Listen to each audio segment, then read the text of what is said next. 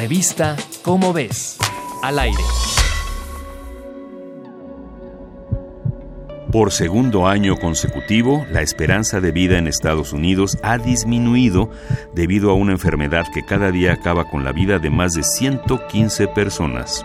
Desde 2013, la adicción a los opioides es reconocida como una epidemia en Estados Unidos. Lo más grave es que el consumo que propició esta situación es completamente legal.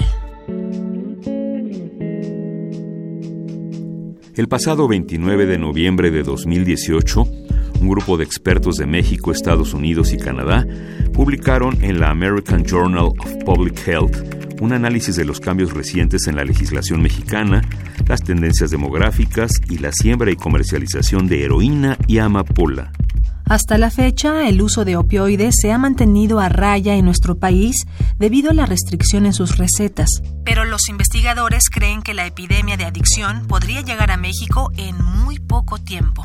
Uno de los motivos para creer esto es que para 2030 el número de personas mayores de 65 años se habrá duplicado, por lo cual aumentará el número de pacientes cuyas enfermedades son tratadas con medicamentos para el dolor.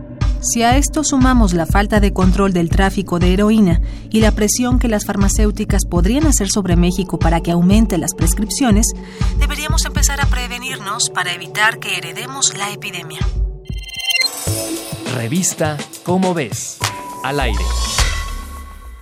Este y otros temas de nuestro mundo podrás encontrarlos en la revista Cómo ves. Búscala en los puestos de periódicos, librerías y hasta en el súper.